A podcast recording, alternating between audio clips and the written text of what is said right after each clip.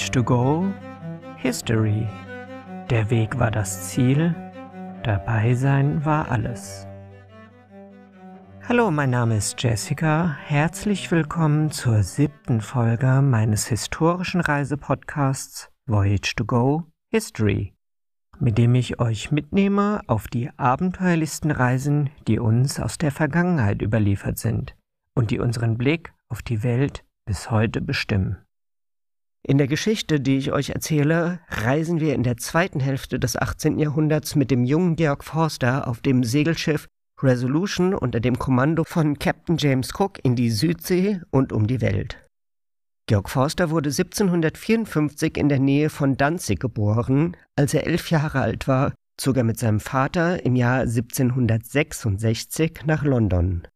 Dort bekam Georgs Vater, der Naturwissenschaftler Reinhold Forster, im Jahr 1772 ein Angebot von der britischen Admiralität.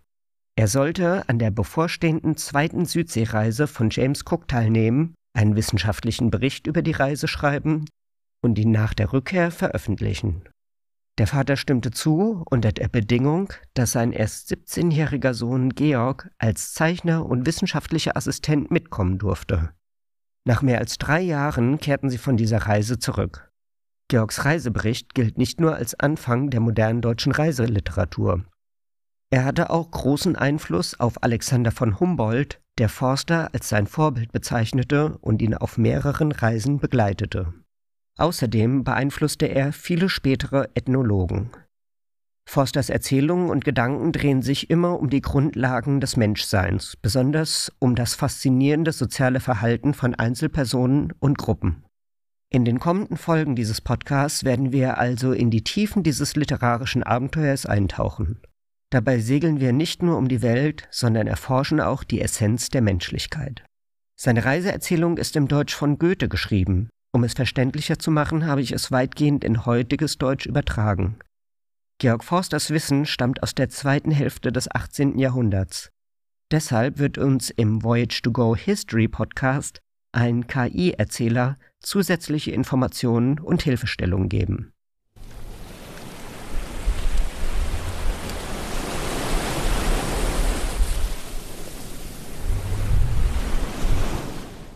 Sonntag, 17. Januar 1773, südliches Eismeer. Am Morgen überquerten sie den antarktischen Zirkel und betraten nun den wirklich kalten Himmelsbereich der südlichen Hemisphäre, der bisher für alle Seefahrer unzugänglich war. Ein paar Tage zuvor hatten sie eine neue Art von Sturmvögeln in brauner Farbe mit weißem Bauch und Rumpf entdeckt, die zudem einen großen weißen Fleck auf den Flügeln hatten. Es schien, als ob sie hier heimisch wären, denn sie wurden nicht mehr einzeln, sondern in Gruppen von zwanzig oder dreißig gesehen. Daher nannten sie sie die antarktischen Sturmvögel. Sie hätten sie gerne näher untersucht und deshalb einige davon geschossen, aber leider kam keiner dem Schiff nahe genug, um ihn in die Hände zu bekommen.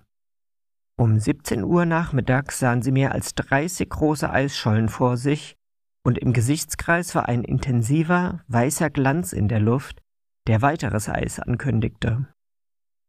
Kurz darauf durchfuhren sie zahlreiche kleine Brucheisschollen, die löchrig, schwammig und schmutzig aussahen und sich schließlich so stark anhäuften, dass die wellenförmige Bewegung des Meeres gehemmt wurde und das Meer trotz des immer noch frischen Windes nun vollkommen ruhig schien. Jenseits dieses Brucheises erstreckte sich, soweit das Auge reichte, ein endloses Feld aus festem Eis nach Süden. Da es unmöglich war, in dieser Region weiter zu segeln, ließ Captain Cook nun, nachdem sie den 67. Breitengrad südlich erreicht hatten, beide Schiffe wenden und nach Nordosten steuern. Auf dieser gesamten südlichen Reise hatten sie bisher nirgendwo Land gesehen, aber überall viele Wale, Schnee und antarktische Sturmvögel angetroffen. Am 19. und 20. Januar entdeckten sie eine große nordische Möwe, die man in höheren Breiten sowohl in Richtung Süd als auch Nordpol häufig antrifft. Auch dieser Vogel sollte als Vorzeichen für Land gelten, aber sie waren durch solche vermeintlichen Anzeichen bereits so oft in ihren Erwartungen getäuscht worden, dass sie begannen, darauf wenig zu bauen. Am 27. Januar sahen sie neben einer Vielzahl verschiedener Arten von Sturmvögeln und Albatrossen erneut eine solche Möwe. Sie stieg direkt in die Höhe, schwebte hoch über dem Schiff und drehte den Kopf bald nach dieser, bald nach jener Seite, als ob sie sie mit großer Aufmerksamkeit betrachtete. Das war etwas Neues für sie, denn alle anderen Seevögel dieses Himmelsstrichs blieben nahe an der Oberfläche des Wassers. Am folgenden Abend, dem 29. Januar, schwammen verschiedene Meerschweine mal hier, mal dort neben ihnen vorbei, und zwar mit unglaublicher Geschwindigkeit, denn sie bewegten sich mindestens dreimal so schnell, wie das Schiff segelte, obwohl sie damals guten Wind hatten und in einer Stunde achteinhalb englische Seemeilen zurücklegten. Damals im 18. Jahrhundert war dieser Begriff die deutsche Übersetzung für Delphin. Delphax heißt im Griechischen Schwein, daher das Wort Meerschwein. Im Übrigen waren sie elsterbunt und hatten einen großen weißen Fleck an der Seite, der fast bis zum Rücken an die oberste Rückenflosse reichte. Forster beschreibt eine charakteristische kontrastreiche schwarz-weiße Färbung und einen weißen Fleck hinter jedem Auge. Deswegen sei er hier wahrscheinlich Schwertwale, die auch Orcas genannt werden. Weil sie erfahren hatten, dass im Januar 1772 von den französischen Kapitänen Kerguelen und St. Alouan Land in dieser Gegend entdeckt worden war, legten sie sicherheitshalber in dieser und der nächsten Nacht das Schiff bei. Da in Frankreich aus dem Reisetagebuch dieser Herren bewusst nichts bekannt gemacht wurde, teilt Georg Forster hier einige Informationen, die er am Kap der Guten Hoffnung von einigen französischen Offizieren erhalten hatte. Herr von Kerguelen, Leutnant bei der französischen Marine, kommandierte das Schiff Fortune und hatte ein kleineres Le Grand Ventre bei sich, das unter dem Befehl von Herrn St. Alouan stand.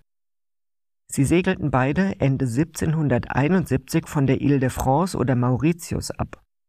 Am 13. Januar 1772 sah letzterer zwei Inseln und nannte sie Inseln des Glücks, Ile de Fortune. Am nächsten Morgen entdeckte er eine weitere, die wegen ihrer runden Form den Namen Ile Ronde erhielt. Ungefähr zur gleichen Zeit entdeckte auch Herr von Kerguelen Land, das sehr hoch war und von ziemlichem Umfang zu sein schien. Er schickte daher einen seiner Offiziere in dem sechsrudrigen Boot vor dem Schiff her, um das Land zu erkunden. Wegen des frischen Windes kam Herr von St. Alouan jedoch dem Boot von Herrn von Kerguelen zuvor und fand eine Bucht, die er nach seinem Schiff Grand Ventre Bay nannte. Sobald er dort angekommen war, schickte er in seinem Beiboot einige Leute ab, um die französische Flagge an Land zu hissen und so formell Besitz davon zu nehmen. Nachdem sie das Ufer aufgrund hoher Wellen mit Mühe erreicht und ihren Auftrag erledigt hatten, kehrten sie zur Grand Ventre zurück, wohin ihnen auch die Mannschaft des Herrn von Kerguelen entsandten Bootes folgte. In der Zwischenzeit wurde das andere Schiff, die Fortune, dessen schwache Masten dem Sturm nicht ausreichend Widerstand leisten konnten, fast 60 englische Seemeilen weit vom Land entfernt, und der Befehlshaber derselben, Herr von Kerguelen, hatte sich entschlossen, direkt wieder nach Ile de France zurückzukehren. Herr von Saint Alouan, der dies weder wusste noch vermuten konnte, suchte seinen Gefährten drei Tage lang auf See und fuhr dann, da er ihn nicht fand, noch einige Zeit lang fort, die Lage dieses Landes aufzunehmen, wobei er durch einen Sturm das zur Fortune gehörende Boot verlor, das die Mannschaft desselben an seinem Schiff befestigt hatte.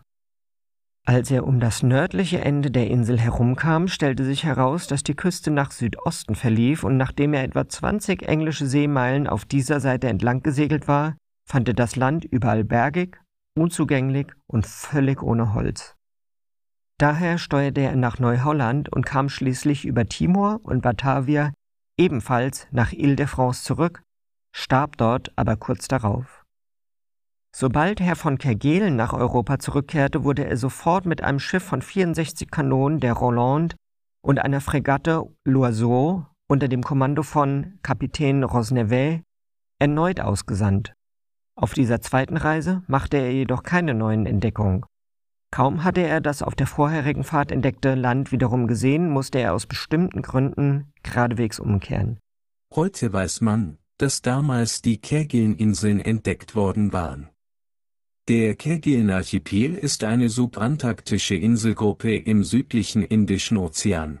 Der Archipel liegt im südlichen Indischen Ozean auf 49 Grad südlicher Breite und 70 Grad östlicher Länge, also auf der Länge Pakistans. 3981 Kilometer von Australien, 3782 Kilometer von der südafrikanischen Küste und etwa 2000 Kilometer vom antarktischen Festland entfernt.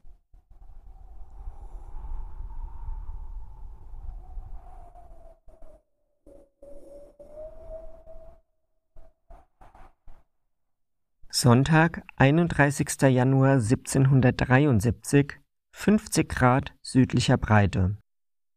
Am Abend kamen sie an einer großen Eisinsel vorbei. In dem Moment, als sie daran vorbeifuhren, zerbrach die Eisinsel mit schrecklichen Krachen. Am nächsten Morgen trieb eine große Menge Seegras am Schiff vorbei, und am Nachmittag rief ihnen Kapitän Fourneau von der Adventure zu, er sei an einem großen Feld treibenden Seegrases vorbeigekommen und hatte viele Tauchervögel gesehen, die denen im englischen Meer ähnelten. In der Unsicherheit, ob in der Nähe vielleicht Land war, legten sie über Nacht bei und segelten erst mit Tagesanbruch wieder nach Osten. Mittags befanden sie sich unter dem 48. Breitengrad 36 Minuten südlicher Breite, ungefähr auf der Polarhöhe, unter der die französischen Entdeckungen liegen sollen. Daher änderten sie ihren Kurs am Nachmittag in Richtung Süd-Südwest, um nach Land zu suchen. Am nächsten Tag hatten sie jedoch so starken Wind in dieser Richtung, dass sie die Bramsegel einnehmen mussten und nur mit den großen unteren Segeln weiterfahren konnten, bis zum nächsten Morgen um 8 Uhr. Nachdem sie in dieser Richtung bis zum Mittag gesegelt waren, ohne Land zu sehen, wendeten sie das Schiff nun nach Nordwesten, um in dieser Gegend nach Land zu suchen. Am 6. Februar kamen sie unter dem 48. Breitengrad südlicher Breite und etwa 60 Grad östlich von Greenwich. Da auch hier kein Land zu finden war, gaben sie alle weiteren Nachforschungen auf und setzten ihre Reise entsprechend dem Hauptziel nach Südosten fort. Der Wind kam ziemlich stark aus Osten, aber da die See ruhig blieb, glaubten sie, dass es gegen Osten Land geben müsse. Diese Annahme wurde durch eine Karte von Herrn Vaugondy gestärkt auf der die Lage der französischen Entdeckungen angegeben ist. Am 2. Februar, an dem Tag, an dem sie sich in der Breite der angegebenen Inseln befanden und am weitesten nach Osten segelten, konnten sie höchstens noch zwei Längengrade westlich davon gewesen sein. Obwohl sie das Land selbst nicht fanden, haben sie durch ihr Hin- und Herkreuzen in dieser Gegend einen Beitrag zur Geographie geleistet. Denn daraus geht eindeutig hervor, dass die französische Entdeckung nichts weiter als eine kleine Insel ist und keineswegs, wie ursprünglich angenommen, das nördliche Ende eines großen, festen Landes unter diesem Himmelsstrich ist.